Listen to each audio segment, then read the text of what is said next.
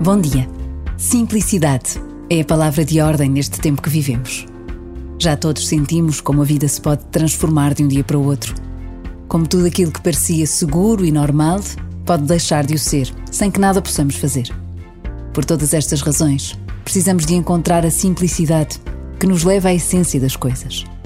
Nas relações que construímos, nos bens materiais que procuramos, na forma como queremos viver o dia a dia. Por vezes, basta a pausa de um minuto para descobrirmos que também a nossa relação com Deus pode ser simples, como um amigo que conversa com outro amigo.